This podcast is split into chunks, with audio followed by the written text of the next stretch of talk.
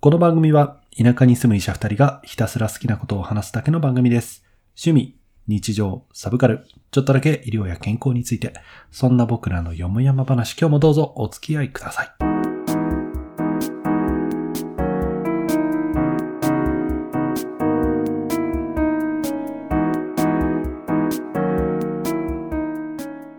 田舎ドクター1号のロンです。 2号の監督です。今日もよもやまなことを喋ってまいりたいと思います。ということで、9月に入りましたので、9月の収録をやっていきたいと思います。よいしょ。はーい。暑いですね。9月に入ってもね。暑い。うん。なんでってぐらい暑い。まあ、なんかさ、もうここ最近さ、9月はなんかボーナスステージ感ない。夏の。なんか。あー、でもまあそれはわかる。うん。なんか、9月になっても暑いよねっていうことでしそょ。うそううそうそうそうそう。夏というのは、こう、7、8、9月みたいな、そんな感触も。なんか、あんまり、なんか東北らしかぬ感じになってきたよね、そこら辺は。ああ。なんか昔はもっとさ、こう、うん、なんていうの、9月はもう寒寒くなってくるな、みたいなイメージだったけど、もう9月夏だもんね、最近。な、なんかね、でも、前半。俺、自分の地元がそこそこさ、ほら、あの、ね熱が溜まりやすいところだからさ、なんあか、なんかね、イメージ的には、こう、8月下旬ぐらいで一回涼しくなって、うん。一し一瞬ね、一瞬涼しくなって、9月にもう、頭にもう一回ぶり返して、で、中旬ぐらいの台風時期を境目にして、こう、一気に秋突入、秋1ヶ月ぐらいで即冬みたいな、そんな感じ。イメージ的には。そんな感じだったっけうーん。小なんかも小毎年毎年新鮮。わかんない。小学校の頃とかひたすらトンボ追っかけてた記憶しかないからわかんないな。体にトンボって年中いないし。うんでこの時期はやっぱりそのトンボがいるじゃない。あ、トンボの時期って、あ、その一年中って意味じゃなくてね。ごじめゃんなごめくんて、ごめそんうそうそう。この9月9月の時期は、そうトンボを追っかけ9てるイ月メはージ。トンボを追っかけてるイメージ。 9月って何やってんだ何やってたっけちっちゃい頃。あんまなんか特色ないのなんか夏休み終わって、うん。スーンみたいな、なんか。イベントごと、秋のイベントごとの準備期間みたいな。運動会とか昔はね、秋だったけどね。なんかそんな気がするけど、ちょっともううろ覚えだね。結構最近、その、同世代とか聞くと、ほら、5、6月が運動会だったりするじゃない。あ、なんかねう。。うんん。だから文化祭とか。おなんかこの時期じー、ゃあない文化祭は飽きたね。確かにそうだね。文化祭って高校、中学であるとかないよね、あんまりね。高校だよね。文化祭みたいなのなかった学俺あったよ、中学校。あほんと学園、学校祭みたいなえの。ー。なんか、その時から俺、初めてその時に、うん。パワーポイントデビューした。えー、中学生で中学生で。えー、何発表したのいや、発表っていうか、なんかその、パソコンでスライド作って、うんその、開会式の、なんか、その、なんだっけな、なんかこの、イベントの、スライドを作ってたあ。、何実行委員的なやつ実行、今、生徒会やってたから、おー。そうそうそうなんかその、前の年もやって、なんかほら、なんか音とか入れられるのが楽しくて、うんうんうんうん、そこで。で大体パワポ覚えた。どうせ来るんだべ。 怒ってたこってた。だってその前とかはね、 なんか、VHS の編集だったんだよね。 VHS の編集そうそうそう。昔の、昔は VHS を、こう、なんていうの、再、なんか、2個 VHS 入れるところ、まず VHS が通じない人がいるのか、ビデオテープっていうものがあってね。 な、なビデオテープをし知らない人に説明するの難しいね。 ビデオテープっていうのは、うんと、長方形のプラスチックの中に、こう、あの、丸がフィ2個あって。そう、丸が2個あって、その間をこう、橋渡しするように、こう、フィルムみたいなのがついてるんですよね。で、そそうそうこにフィルムについてる、こう、あの、電気信号を読み取って、その、テレビや映像を流す、音を流してたんですよね。そうそうそうそうそう。懐かしねい。えあの、アナログなま感じですよね。巻き戻し、早送りそう、。今巻き戻し早送りって言わないんだもんね。早送りを言うんじゃないの早送りは言うんだっけ巻き戻しが何になったんだっけ何を巻くのみたいな話になって、なんか、早戻しになったの早戻しになったのああ、ごめん、ちょっと、なんとなくしかリモコン見てないからわかんないけど。あれもね、ちょっと、ジェネレーションギャップですけど、まあ、そうねどうでもいいです。そのそうそう VHS、そのビデオテープを編集する機会っていうのがあったんですよ、ちゃんと中学校に。へーで、片方のには、その、なんていうの、えっ、と、編集後のテープが入るようになってて、もう片方には編集前のテープが入るようになってて、うんで、編集前のテープのこっからここまでをダビングするみたいうんな感じおで、ーこう、ダビングして、それが終わったら、うんあの、そこからまた別なテープに入れ替えて、またダビングをするみたいな感じ。あーで、ちゃんとその前のテープで、うあ、んここやべえって思ったらもう一回全部戻してゼゼロからやり直すみたいな感じの、スーパーアナログ作業で、ちゃんとあの、テロップとか入れられるの。へーえ、それはじゃあ何あと、もともとテロップの映像みたいなのを作って、で、こう、あの、元の画像にこう重ねるみたいな、そんな感じなのなんかそれを編集用の、その、機械が、へー機械で設定するとやってくれるの。なんかテロップを。すごいね。なんだけどね。すっげえやってようやく1分ぐらい作った結果、うあ、んなんかパワポになったわっつってそれは使わないってことになったんだけど、うん1分も大変だったな、なんかあの時。すっごい面白かった、でも。俺、その話聞いた瞬間に、その監督が同世代じゃないように感じてきたね。すごいね。いや、パワポあったでしょ、中いや、学校パワポは、あ、あ、うんと、あの、VHS の話をしてるときには、ちょっと10個上ぐらいの、こうお、すごいおじさんの、こう、語りに聞こえてきたし、こう、だ中学校でパワポってなんかこう、5個6個下みたいな感覚みたいな、なんか。俺 はあんまり、ね下か上か微妙なとこ。そう、すごいよいやなんく、かね監督の年相変わらずね、よくわかんないですね。昔の設備があったのと、うんなんかちょうどその年ぐらいから技術の授業で、なんかパソコンが導入されて、その中学校のにコンピューター室なるものができて、ああ、できた、できた、できた。あった。その、Windows 95だか98だうか、ん、あった、めなんっかちそゃあこっら辺がた。入ったやつが、うんなんか一気に来たんだよ。マインスイーパーをひたすらやるやつでしょ。そうそう、マインスイーパーやる授業。うん、あったあった。で、ホームページを作りましょうみたいなで、HTML を手打ちするやつでしょ。えーでもなんか俺それやったかな ?HTML。なんかビルダー使ってた気がする。ああ、うち手打ちだったなでもなんかその結果、学校祭でも、プロジェクターと、その、なんていうの、パワーポを使えるようになったってへことで、よかったえ。けどえ、ロン、中学校の時文化祭とかなかあっのね、中学校の時文化祭なくって、で、なんかね、唯一覚えてるのは、3年の時に、なんか、た、うんあどっかの誰かが、うちには文化祭がないってどういうことですかみたいなのを、なんか生徒会を通して、ちゃんと、なんかこう、うちゃんとした方法でこう、あの、イチャモンをつけて、その結果、おうなんか月に1回の、こう、集会みたいなのあんじゃん。なんか連ある絡あみるたいあな。る。なんかそういう時に、なんか突然、なんか、えー学園祭がないということで、月に1回この場を発表の場として使っていいことにしますみたいな感じで、突然バンド演奏をし出すやつとかがいた。なんか自由な感自じ。由だね。自う。由なんなんか2、3回やって終わったような気がするけど。あ分散すると、それは続かないよね。ねえ。祭りだから。そう。効力があるそうね、そうね。そんな記憶だけ、中学校は。ああ、マジうんか。高校は結構しっかりしてたなああ、ああ、ああ。高校は俺全部参加しなかった。多本分。当俺高ほと校んど、あの、店舗ガチ勢だったから、ああ、あの俺、文学部で小説書いて言ってたぐらい。あったね俺もああと合唱部やることないし。ああ。店舗ガチ勢って何何か食べ物売ってたってクラスでのイベントが多かったんだよね、部活よりも、クラスの方が。で、クあの、クラス。で、あの、3年生だけ飲食店をやっておくって。へで、ーそれで、あのークラスの代表のやつが、そんなにこう、なんていうの、あの、現場向きの性格じゃなかったもんだから、あの、何番テーブルに何々が足りないとか、何番テーブルで何々が来てるとか、なんかそういうのをチェックして、あの、調理室の人にメールを送って、で、生テーブル何個、生テーブル何個みたいなの、うんぬんかんぬんやって、で、し、品が遅れてるところにこう、あの、こう、お水を出しながら、ちょっと遅くなってすみません、みたいな、なんかそういうのをやる係。ウェイター、フロアリーダーみたいフロな。アそう そうそう。をやってた。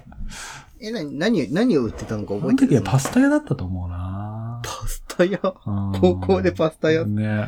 すごいね俺ままだなんでパスタになったかとかいまいち覚えてないけど、でもなんか、いまだに、うんなんか、俺高校そんなにキラキラしてないけど、 3年間。で、その中、その学園祭で、こう、なぜ俺がフロアリーダーをやってるのかよくわからないんだけど、なんかや、俺がやった方がいい流れになって、こう、俺がやって、こう、なんとかい3日間やりきって、うん確か売り上げがそこそこ良かったんだよ。で、あのークラス代表のやつがなんかいまいち動けなくったけど、あお前はいい仕事したわ、みたいなことを、クラスの女子の誰だかに言われたことだけは覚えている。。数少ないい女子との触れ合いの思いでい。や、しかもね、その女子が誰だったかすらもう覚えてないんだけどね、俺はね。まあでも高校のね、記憶なんてそんなもんだよね、今さらでうも。なんか当時はなんか人生の、なんだろう、すべてだったあ高そ校だけうそうそうそど、う今となってはさ、本そう当なんだよね。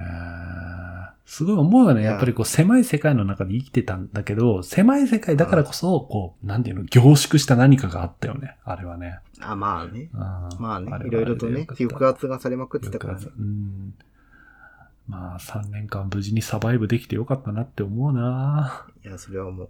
いや、でも逆にね、今、中高生の人が絶対これを聞いてないと思うけど、学校が窮屈だったら外に出た方がいいと思お、ちょうどね、俺ね、それ関係、あのね、今日本屋に行ったの、たまたま。で、ああそうなのそうそうそう。で、いろんな本を適当にさ、こう触ってたんだけどさ、あの、吉武う。慎も介うさ、はいはい立はちい。読み、立ち読みですよ。 ちなみに、はいはあい。の、吉武慎介さんってわかる知らない。あの、誰え々絵本作家なんだけど、えー、ちょっとあの、あの、シュールめの絵本とか、そう。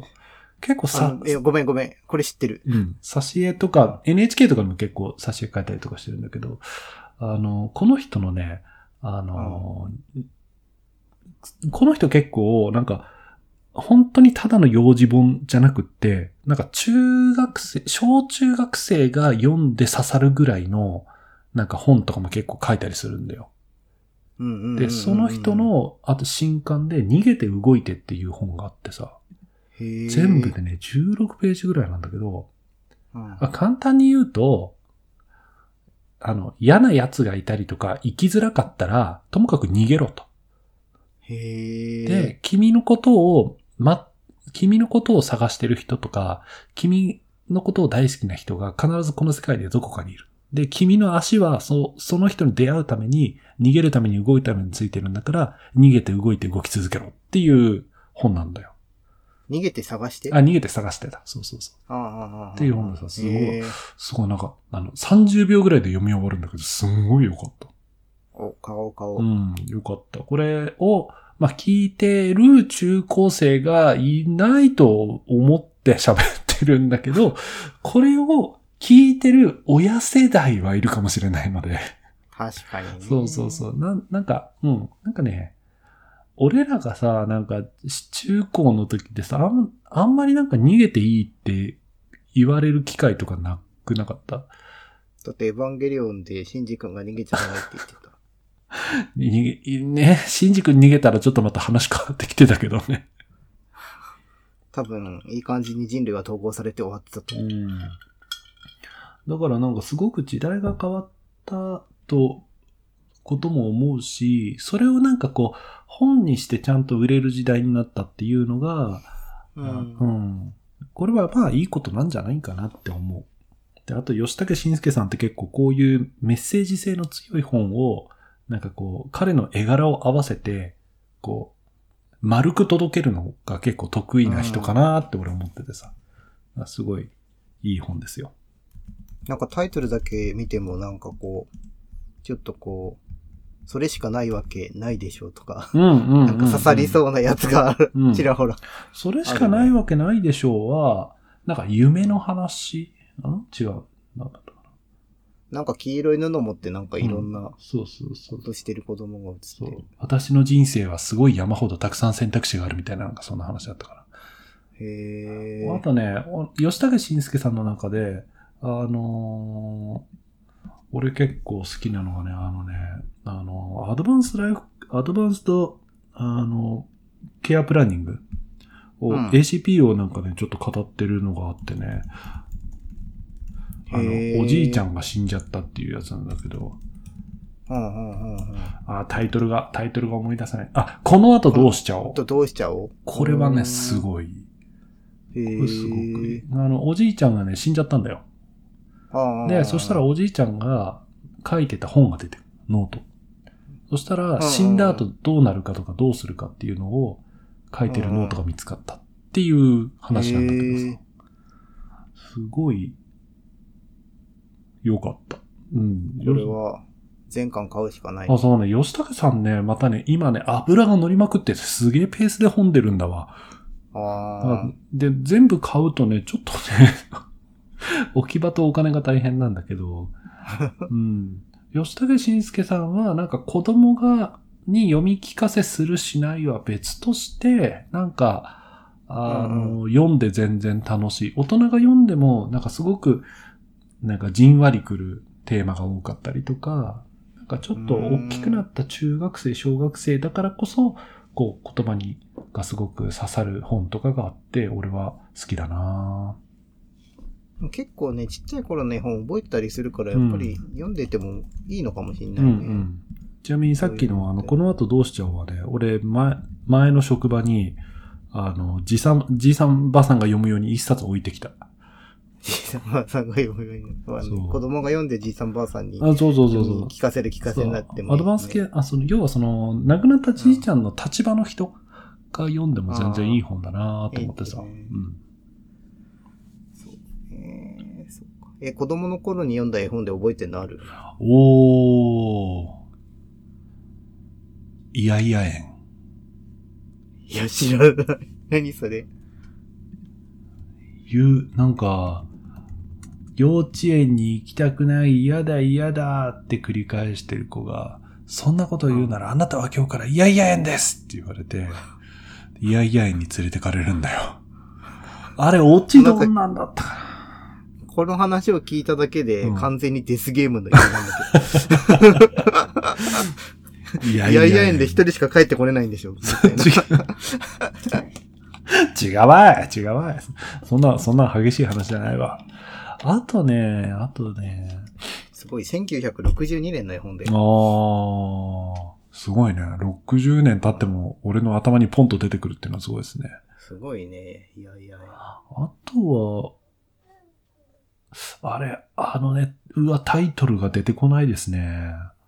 何あの、と、デコイチ、よ、真夜中の、真夜中の冒険真夜中のデコイチ。真夜中の冒険は、押し入れの中に閉じ込められたあの二人の男の子が、うんあのなんかネズミばあさんみたいなのとかとなんか逃げたりして、ああー、じゃあそれだ、やつそれだ、それだ。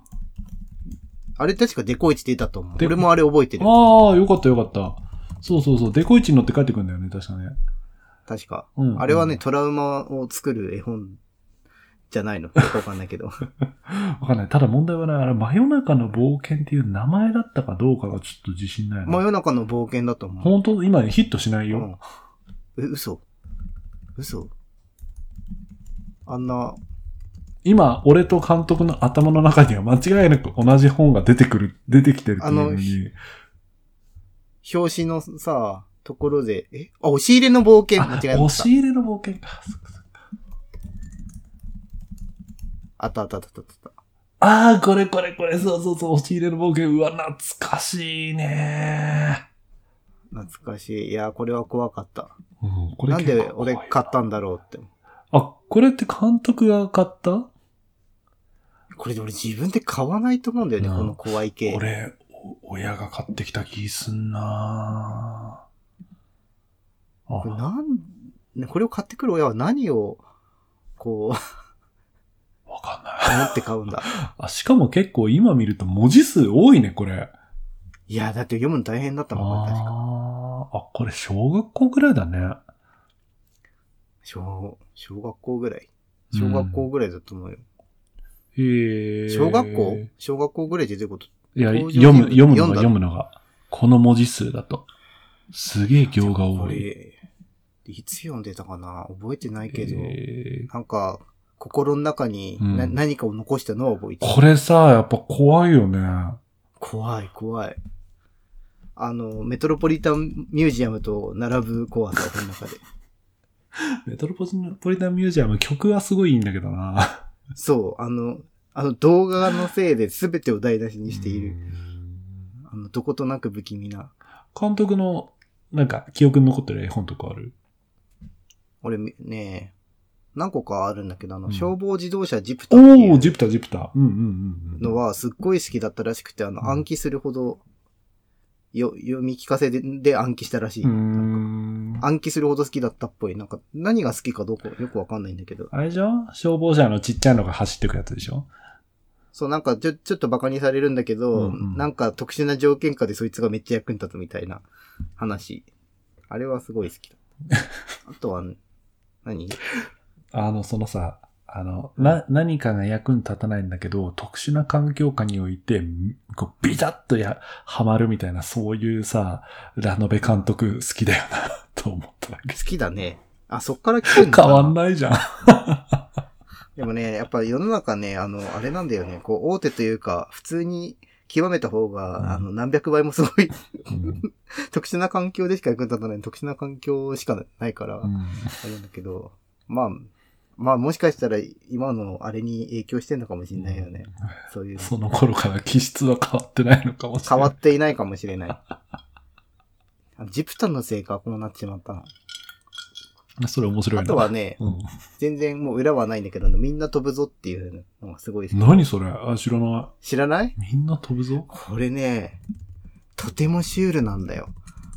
みんな飛ぶぞ。などんんなか話、ね多分ね、うちの親父がよくこう読んでくれたから多分好きだったのかな。なん、か、うん、あの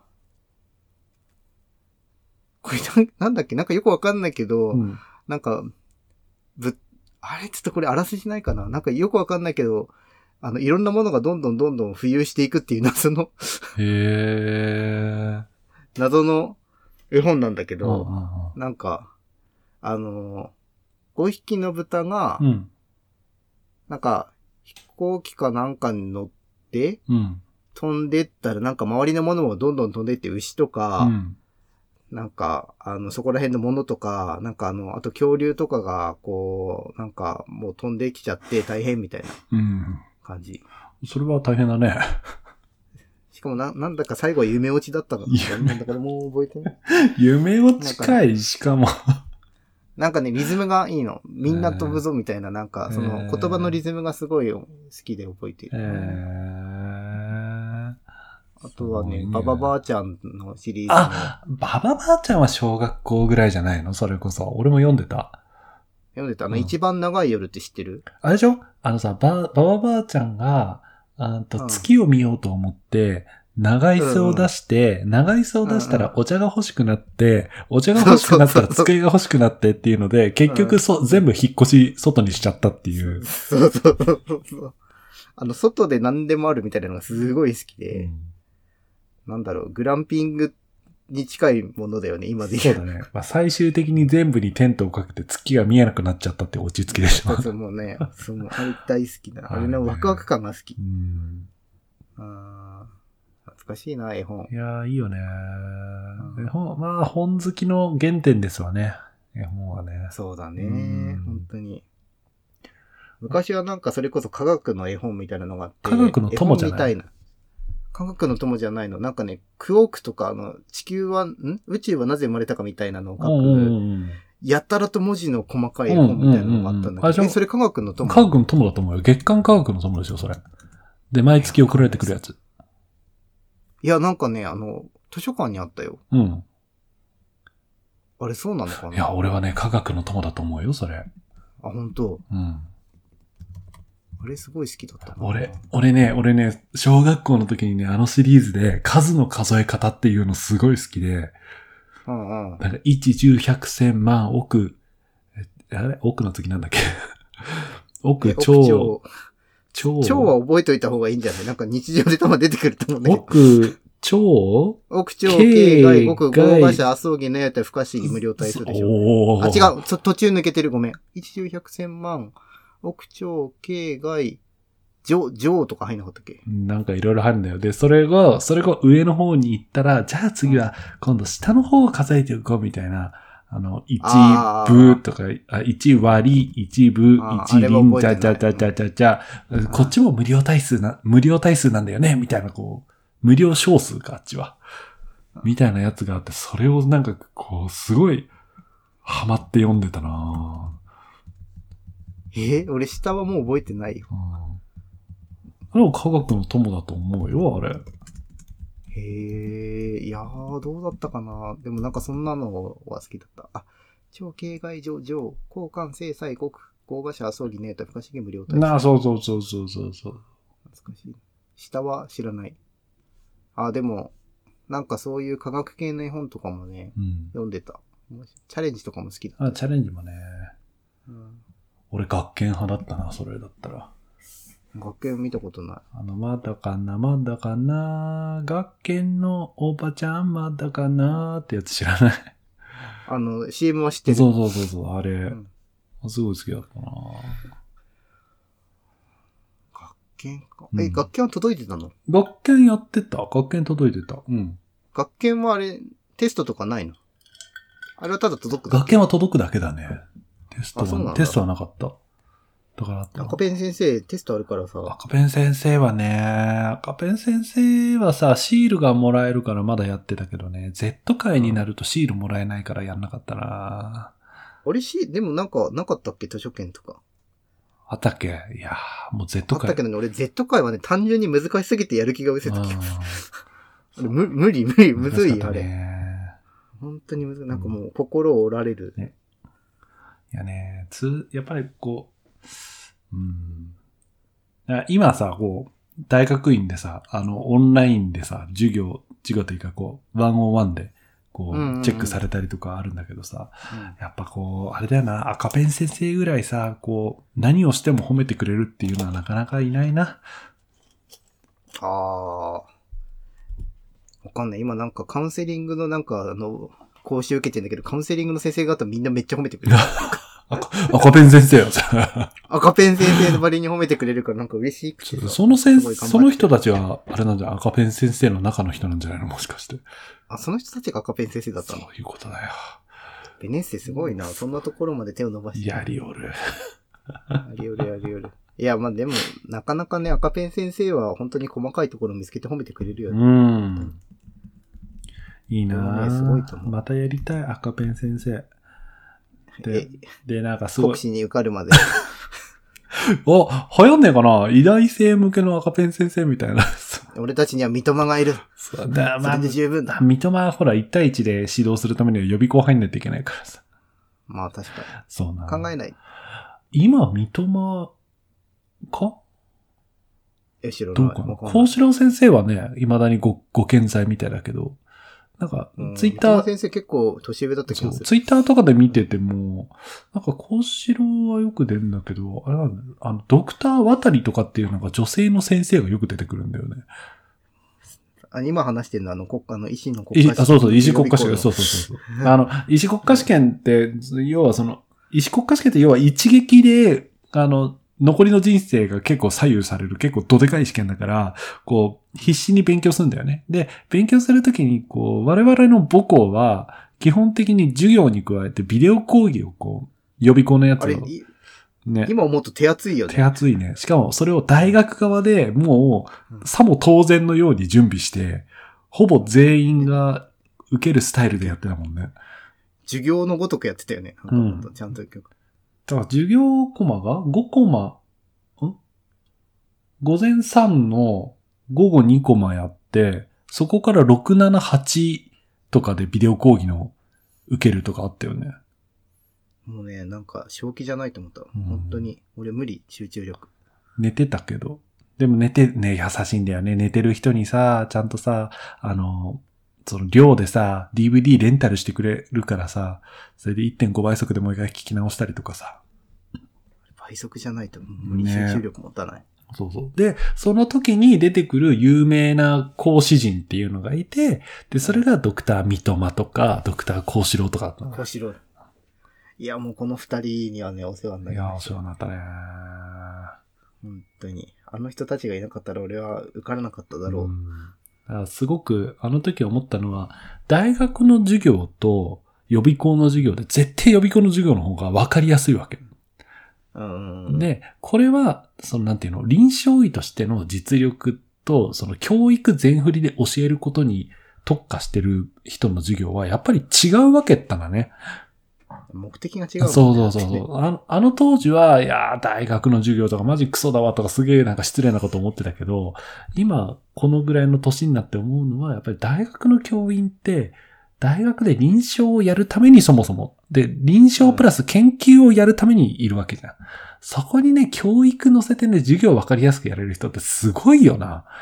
いやいや、なんか厳密に言葉の意味だけで言うと大学の教員は授業がメインで。あれあれそうあと 研究研究が、でもあの医者の方がむしろ、その、付属だから、うんでも、本業は、実際は違うよねっていう。まあ本来はね、本来の大本来は学の、その、えーっ、と、スタッフ、スタッフじゃねえなス。タッフというか、まあ、こう、一応ね、その教育とファかだかファら、カルティか、うんそうですで、そういう人は教育と研究とが本来の柱だもんね。それはね。でも実際無理よ、あのさ、なんかあの、3本の柱とかつって1人に3役をさ、こなせっていうのはもう無理だと思うよ。しかもさ、教で、えな、ぜか給料が3分の1なんだよ。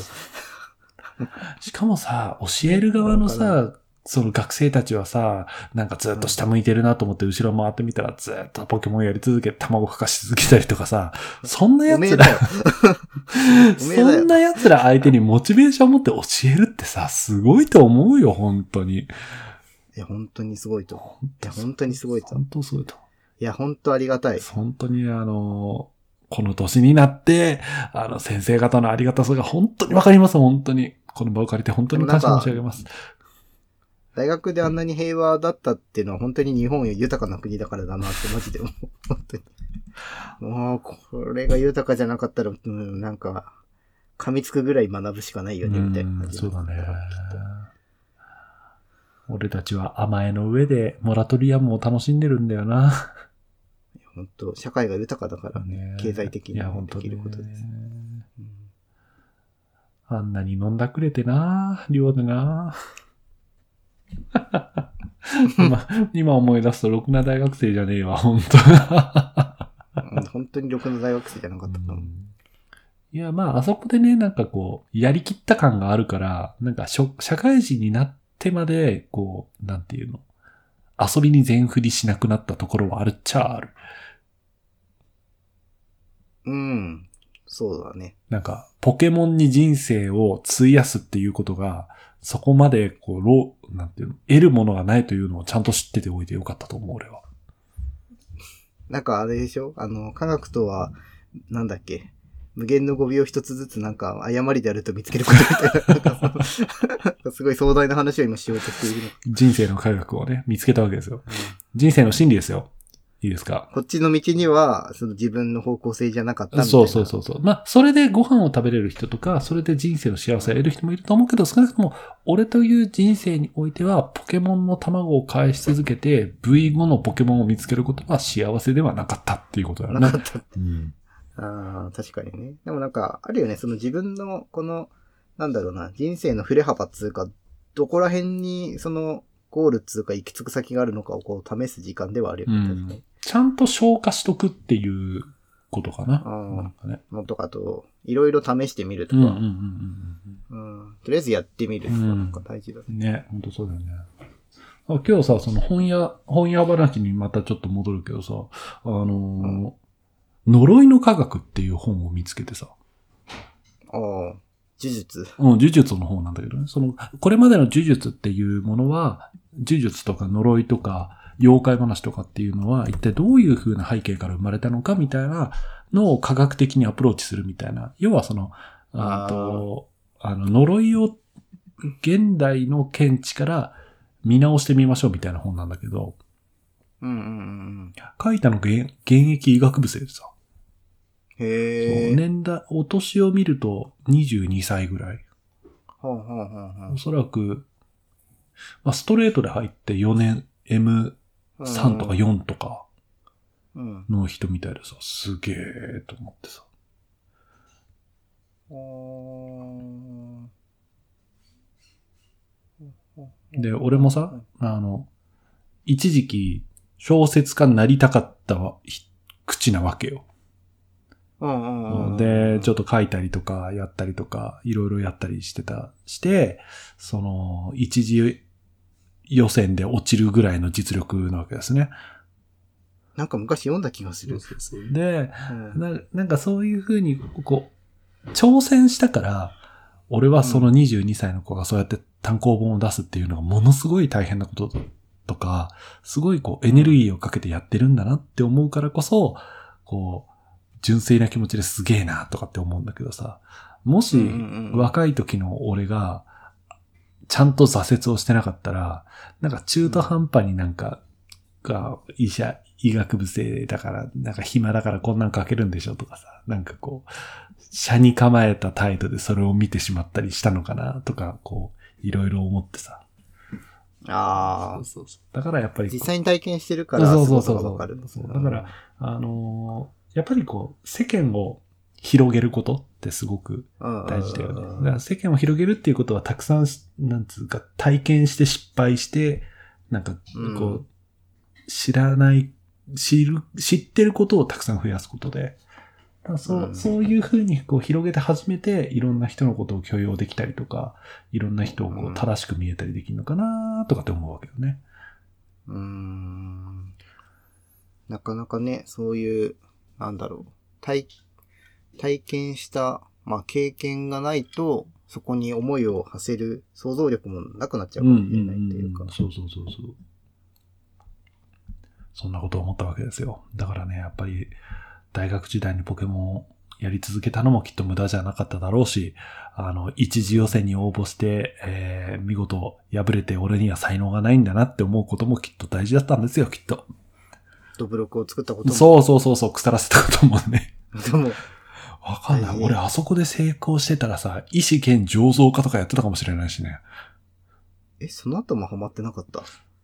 いや、一回失敗して、なんかこういうコミュニティがあって、なんか俺はそこに行くんだとかっつって、なんか、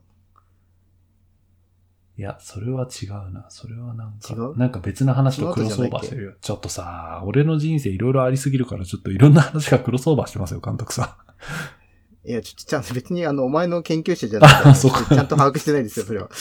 それ全部うろ覚 えですよ。ん。 ちょっとあれだな、コメント返しとこうかな。 そうですね。あのさ、あのさ、コメント返しっていうかさ、あのうー、ん。厚弘さんがさ、あの、コメントじゃなくってさ、なんかブログを更新してくれててね。どういうことあ厚弘さんのそもそ身も、体をそもそも、あ紹介することになっあた。の、厚 ひ、厚弘さんって、そのブロガーなのよ、もともと。で、ブログをこああああう、やって、そのリハビリ化ってこういうのですよ、みたいなのを結構書いたりとかしてる人なの、元、うん元を正せば。ああああで、それでなんか、こう、ポッドキャスト、うんなんかド、ドクターのやってるポッドキャストがあるんですよ、みたいな、こう、記事を紹介してくれてて。へえそうへそうえそれでね、こう、我々の田舎ドクターズの山々話も紹介してくれててさ。へえ。そうなんですよ、そう。ほまあ、あの、リハビリ会として紹介してるっていうよりは、もう、厚弘さんが好きなんですよ、この番組みたいな、そういう感じで紹介してくれてるんだけ どさ。ああ、見た見た見た。すごい、すごい。ええ、そう嬉しい。そその中でね、まあね、こう、面白かったのが、あのね、あのーアニメなどの話題は正直あまりついていけないって、こう、はっきり言って。いや、ちゃんとね、こう、ついていけないって言ってくださるこのそ関うそう係そう。性いをいんです、構いいん築でできてるといす。うね。そういうこと、そういうこと。いいんです、いいんです。あのね、なんて言ったらいいですか分かってもらうために話してないんで大丈夫です。 もうさ、負け、 負け事にしか聞こえないよね。負け犬の遠吠負け犬の遠吠えだよえ。ね。いや、できるだけ、なんか、あの、暴走しかけた時はちょっと注釈は入れたりとか、ちょっとの配慮はしてるんだけど、なんか、うまあ、あの、ゼロ知識の人に楽しんでもらうって大変だよね。アニメとかの話は特にね、うんいや、すごいと思うよ。うんだって、なんか、やっぱすごい知識が必要じゃないって思う。そうそうそうそうそんなうろ覚えで喋っちゃダメなんだよ、そう本当だは。そうなんですよねゼロ知識の人を巻き込もうと思ったら。押し入れの冒険のおっかなさとかさ、やっぱ一回読まないとわかんないわけじゃん。わかんないね。これを機に読んでくれる人いるのかなって感じだけど。あのね、全体的にあの、挿絵が黒いんだよね。あれね。あれ。なんかあの、牛と虎のあの人の、あなあ。なんとなく俺の中では藤田和弘先生の墨絵みたいな感じ藤ね。確かにね。感じ。熱い。あの、あの人ね、なんか、ジンペン、G ペンなんだか筆ペンなんだかわかんないから、書いてるからね。わかんないの。黒すぎてそ。う。あ藤田和弘先生の描く押し入れの冒険とか読んでみうたい。わー、それ絶対面白いと思う。うわあちょっとなんか、なんか似合うよね。なんか雰囲気がね。藤田先生のね、あの、うん。蒸気機関車がまずかっこよさそかっこよう。かさっそう。こよいと思う。で、うんあの、ネズミばあさんが、ばあさんの。マジ怖いと思う。。まず怖い。い。マジで怖いみたいああ、でも合いそうだね。合いそう。な。ありそう。多分。まあ、そう、あの、厚弘さんがね、こう紹介していただ、してくれて、ありがとうございます。っていう、まず、コメントを返しすごて。まあ、コメントじゃないんだけど、勝手に拾わせてもらって、勝手に返して ます。ありはい、ありがとうございます、厚弘さん。ありがとうございます。で、もう一個がマダムサイゴンで、えっ、と、は前回ね、あの、お酒の話いろいろしてたと思うんですけど、えー今回はあまりにお酒の話の掛け合いが面白くて寝るどころではありませんでした。おいよいよ不、ついいによいよ不眠になってしまいます、マダムサイゴン。大丈夫でしょうか、えーね私は日本酒もそしてワインも奥が深くてどちらも好きです。あ、次回のお酒話はぜひワインでお願いします。おだそうです。いいぞいいぞ。ワイン来たぞ。最近監督ワイン飲んでるワインね。いや、うーんとね。チョコ、チョコ。なんか、にって感、じに、あれ日本酒用の冷蔵庫はさ、あの、持ってんのは知ってたけどさ、ワインセラーもなんか買った買ってないみたいな、あ一回あったよね。あれなんか日本酒用の冷蔵庫うはん買って、10年弱経って、その冷蔵庫の寿命的にそろそろだからと思って、うん、うんうん手放して、うんワインセラーを買っうん。たあー、なるほど、なるほど。んだけうどん、ワインね、語れるほどく詳しくはないんだけど、うえん。でも好きだよ。シャンパンとか。どのレベル、なんかさ、ワインもさ、あの、いや、俺ね、ワインこそね、生半可に突っ込ん、なんかこう語ると、なんかすげえ、停滞ところが返ってきそうな感じがしてていやさう、んそう。なんか、うんた。だ俺、ワインで言えることがあるとすれば、その、ワイン何から飲んだらいいかわかんないとか、もう何から始めたらいいかわかんないっていう人がうんうんうん多分いると思うので、うんうんうんうん聞いてる人の中うに。ん。で、別に最初ってなんか、何でも飲みやすいものとか、飲んだら、こう、いいもの、なんていうのかな。自分にとって飲みやすいものを選んで飲んでもらえれば全然いいんだけど、うん。なんかちょっと一歩進みたいときうにん、どうしたらワイン通っぽくできるかぐらいは喋れる。おーおーそう。え、聞きたい聞きたい。何する何するなんかね、俺の中のやり方では、あの、アメリカとかのワイン生産者の人って、すっごいいろんな、一つの、あの、ワインを作ってるところから、いろんな種類のブドウの品種でワインを作うる。んうんうんうんうん。で、俺として大事だと思うのは、なんかあの、よくワイン飲んでる人って、んこれはカルベルニエ・ソービニオンとかなんか言ったりするじうゃん。ん。なんかあれができるとかっこいいなっていうのがあって、うんあの、エクスペクトパトローナムとかなんかそういうやつでしょそれは何ハリーポッターのそ順れ番。は、あれ、 せめてあるものを言 って、せめてあるもの。だからね、わかんねえ。で、なんか最初その産地とかで入るっていうやり方もあるんだけど、うん。産地の中でも同じブドウ、なんか産地ごとにブドウの味が微妙に違うとかっていう謎の問題が発生するから、うーん。あな何から説明すればいいんだなんか論は全く理解してないな。なんか、えっ、とね、ワインは赤と白があるんですよ。わかりおまーす知かってる。知ってる赤いの赤がと白と赤ワインだろ知ってるよ。白いのが白ワイ天才ン。 いやでもちょっと待って。俺は、 俺は詳しいから。知って る。あのね、ちょっとピンク色のローゼワインっていうのがあるんだよ。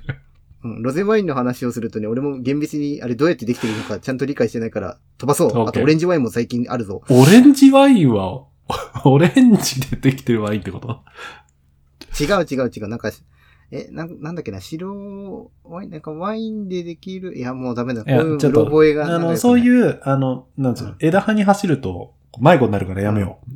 まず赤と白なんっかね、ていうのがあブるじゃロん。ボエがバレる。そうそううん赤と白があるでしょ。あるあるある。で、まあ、赤と白はめっちゃ味違うのはわかるでしょ。赤が、こうう、ん、さっぱりしてて、で、赤が渋いだろ。 今どっちも赤っつってたんだけど。あごめんごめんごめん。ごめん、ちょっとさ、今、ちょっとつぼっちゃってまさ。あまあまあ、白がさっぱりしてて、赤が渋いだろ。もうなんかそれでいいや。ざっくり、ざっくりというとねで。、ざっくり。で、なんかその、ワインのその味を決める要素っていろいろあるんだけど、うん。なんかその畑とか産地っていうのが一つでっかいところであって、うんうんで、もう一個がブドウの種類なわけうよ。ん。すっごい。あと、年数とかもあるんだけど、もう素人は、あの、これは何年ものとか言えないから、で、産地は、ちょっと難しいんだよね、意外に。うん。だから産、ちょっといろいろ飲み、産地って言ってもさ、ほら、フランスの中でも、何々地方と何々地方で違うとかっていうし、その地方の中でも、その、あそこそうそう誰々さんの畑のあそこのやつがええんやとか、いや、ちゃうねん、あそこの畑がこの前一等取ったからこっちの方がうまいんや、みたいななんかいろいろあるわけじゃん。そうなのよ。しかも産地ごとにまたなんか基準とかが違ったりするからもうわけがわか んないわけ。はあ。うんでもそこで安心なのがブドウ。ブドウの品種うでん、だいたい、こう、味の感覚を掴んどくうと、んなんていうのなんか一個さうん、こう、夜べがあるとさ、なんか覚えやすいじゃん。なんか、ああ。テストでも。なるほど、なるほど。なんかなんか解剖わかるとちょっと教科書読みやすいみたいな感じで、うんうんうんななんかかんか、こう、把握しとくと、その、次の記憶も入ってきやすいっていうのがあって、うんうんうんで、なんか飲んでるワインが、その、何のブドウかなーっていうのがちょっとずつ分かってくると、あの、結構、あ、このはブドウなんだけどフランスっぽいブドウとうか、んこっちは、なんか南仏っぽい、あ、同じブドウだけど南仏っぽいってこういうことなんだみたいなのが言えるようああになる。ー、なるほど、なるほど。だから俺はなんか基準としてブドウの品種で考えればいいと思ってて、うーん、で、一番最初におすすめしてるのが、その、例えばアメリカとかチリとかの安めのところで、例えばチリで有名なのはあの自転車のマークがついているワインがあるんだけど、うん、やばい。もう、その名前も出てこない。もう、の飲まな すぎて。えー、で、ブドウの種類ってさ、んーと、カベルネ・ソービニオンとあ、か、コノする、コノする。ううんん。カベルネとか、ピノ、あとピノノワールとか。ノワールとか、うんうん。ああ巨と、峰赤で言う、巨峰はまあ日本独自で、しかも、すっごいドマイナーな方に入るんだけど、日本で、あの、赤ワイン作りで一番有名なのはマスカットベリーっていうやつが有名でう、ーん。その、日本の他の食用のブドウだと糖度が足りないって言われてえて、、そうな基の本、うん、だから基本的にはマスカットベリーか白だと、なんか、甲州の、なんだっけ、が使われるんだけど、え、待って待ってあの待って待って待って。シャインマスカットとかじゃダメなのそうしたら。シャインマスカットのワインとかもあるけど、なんか俺そこら辺はもう、なんていうの、薄、薄っぺらい知識で すから、あれですけど、一応日本でワインっていうと、あの、なんていうの、その、赤だとマスカットベリーであ、ーえ、嘘白だとしかもマスカットベリーって赤なのママスカットベリーは赤だよ。マスカットし青いじゃん。緑じゃん。 いや、そう言われると困るんだけど、マスカットベリーは、その赤ワイン、日本の赤ワインっていうあそうなとん、だちょっと、ちょっと前はそうだっただだからブドウでそこら辺は。でもほら、なんかこんなこと言ってると通っぽいじじゃない通っなんかぽい。だからとりあえずブドウの品種だけ押さえておくとある程う度ーん語れるんですよ。で、あとはブドウのその品種、例えばカベルネ・ソービニョンだけど、アメリカのカベルネってこんな感じとか、うんうんうんあとは、その、ボルドーだとこんな感じ、あの、えーっと、なんだっけ、ピノノワールじゃなくて、なんか他のところのカベルンだとこんな感じみたいなことを覚えていけばいいわけで、うんとりあえずまず最初にブドウの品種を飲み比べて覚えちゃうのが一番。なるほどね。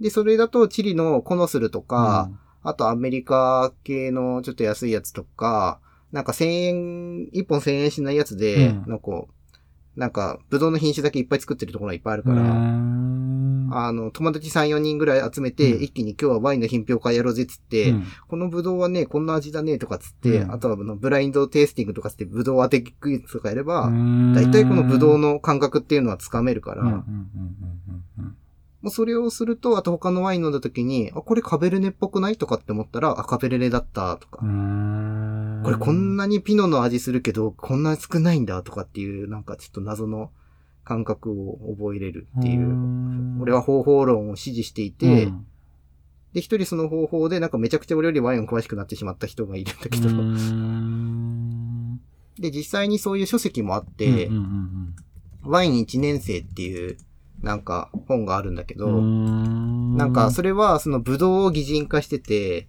結構漫画で書かれてって面白いんだけど、なんかこのブドウの性格みたいなのを擬人化してるんだよね。で、あの、アメリカだと、なんかこういう性格だけど、なんか、オーストラリア行くとこんな性格になるみたいな感じのがすごいわかりやすく書いてて、おすすめ。め。お、なんかさ、あれだわ。あの、うん、ワインをどう始めていいかの、その、道筋見えただけでもなんか、あれだね。いけそうな気すんね、なんかね。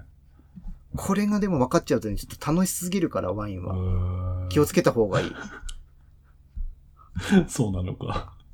面白い。で、日本酒はなんかあの、米でも確かにね、違うんだけど、うんうんうんもうあの、当時さんとかもうなんか、 不確定要素が多すぎて、あの、とにかくこれがうまいみたいな、これが、なんか、まだ好みじゃないみたいな世界になるから、うんうんうんなんか、ちょっとまだ説明が難しい。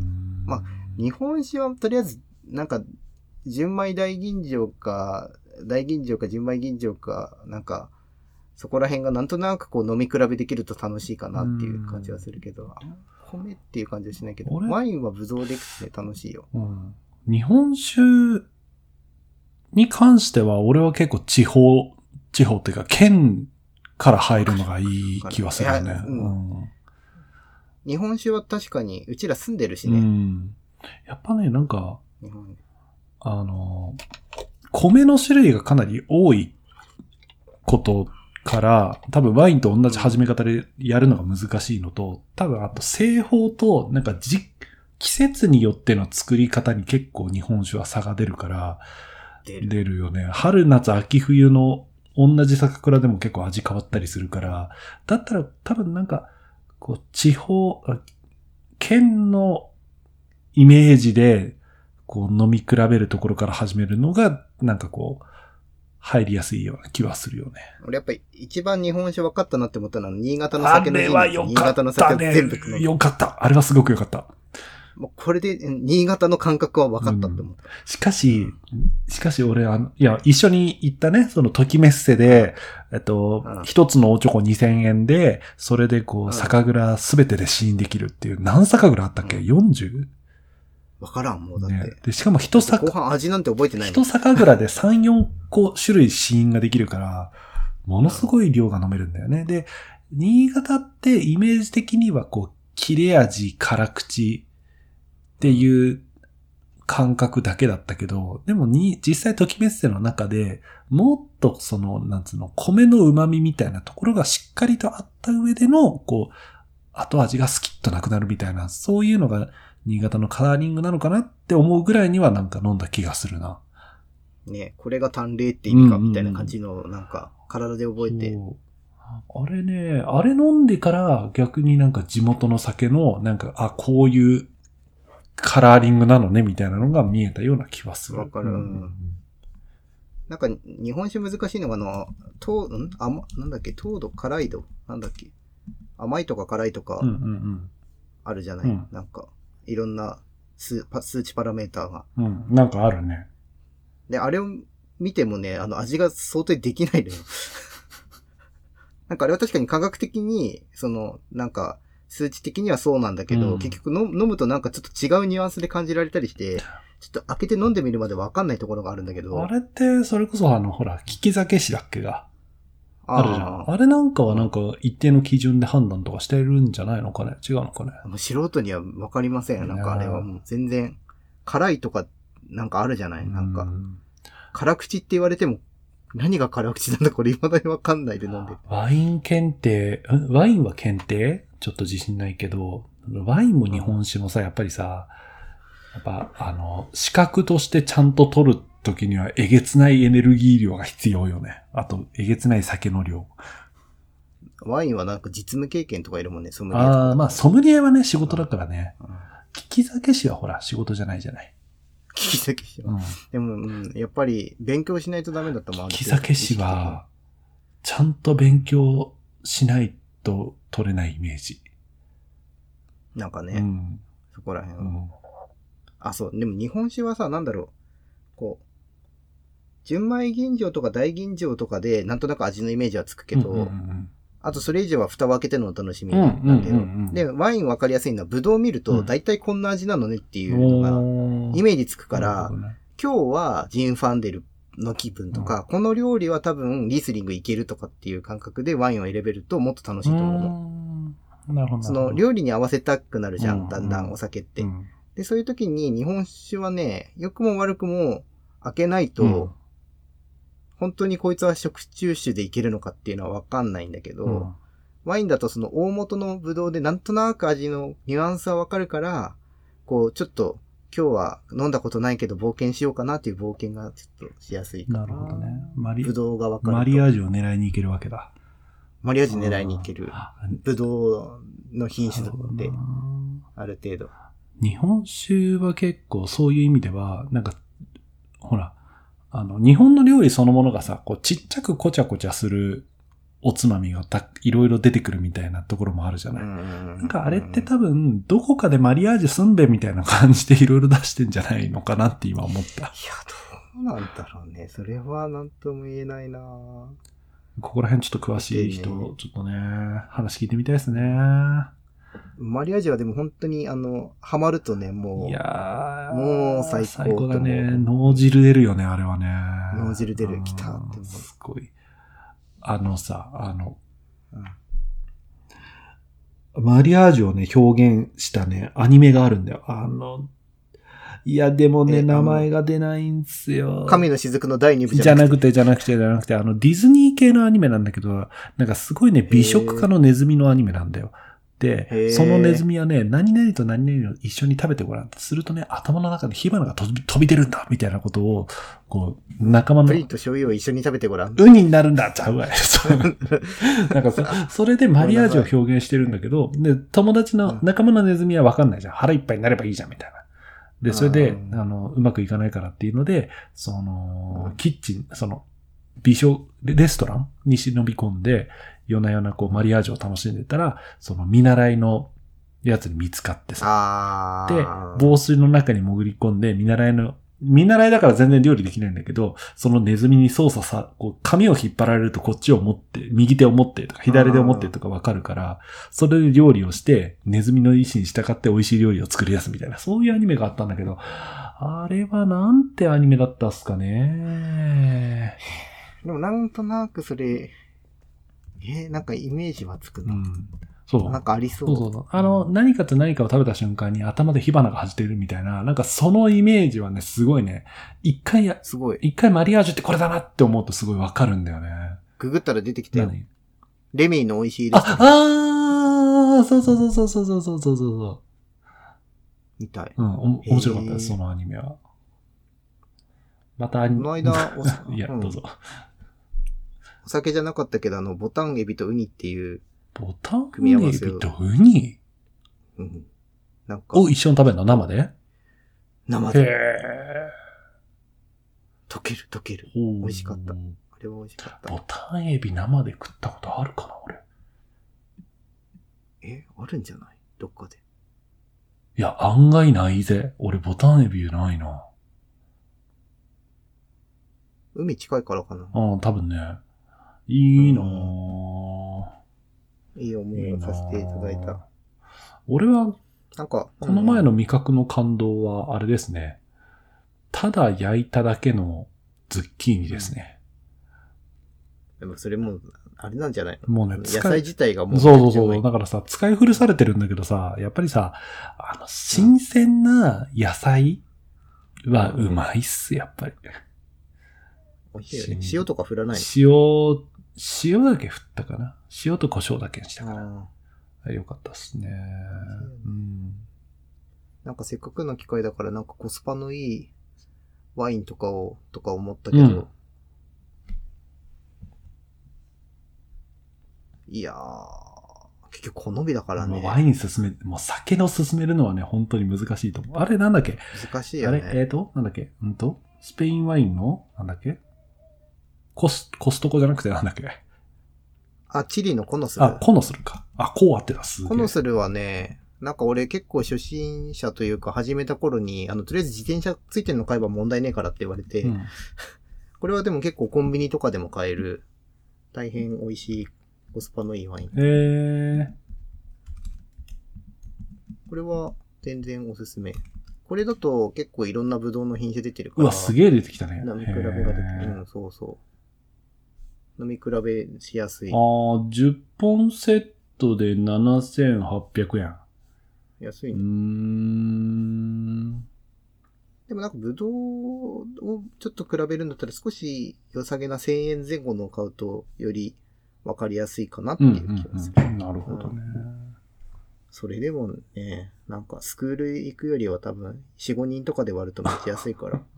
スクール行くとね、っていうか、まあ、これはさ、人それぞれだと思うけどさ、やっぱこう、誰かに教わりながら楽しく飲むためには前提知識がちょっとあった方が楽しいよね、きっとね。楽しいと思うう。ん多分、楽しいと思なんう。か多分、わけわかんない。 01でそれをいる、行くよりかは、なんかこうんう、ちょっとこう、下地があって学ぶ素養ができてからの方が絶対面い白いい。よね。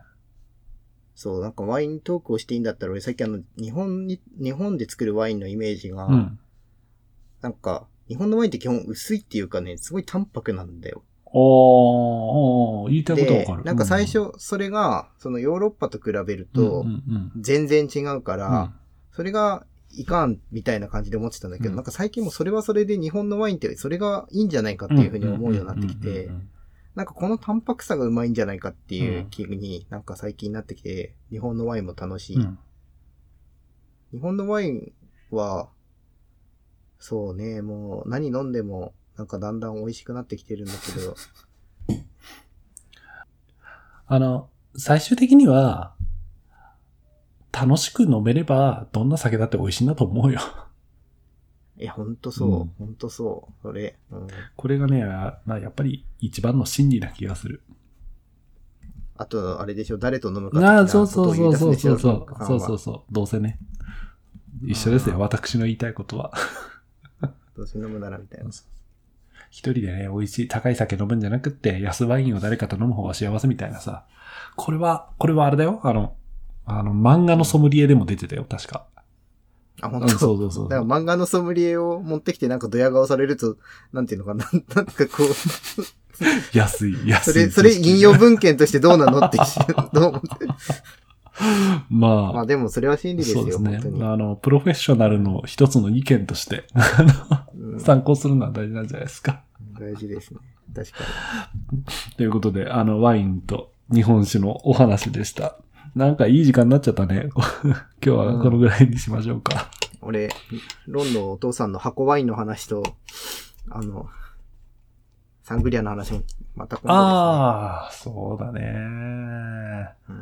ちょっとあの、ワインの話をね、そのマダム最後に振られた時に、あれとあれがあるよね、みたいな話はしてたんだけど、なんかそれ以上にあの、ワインの始め方のところが盛り上がったから、まあ、まあまあ、楽しいネタはまた今度ってうこんまとたにし次たい回思い出すことがあったら。うん我々あの、本当にね、思い出した時に喋るので、思い出しフックがこう、引っかかりやすいネタは頻繁に出るんですけど、 なかなかなかなかそうじゃないネタは出てこないんで、まあ、気長に待っててください。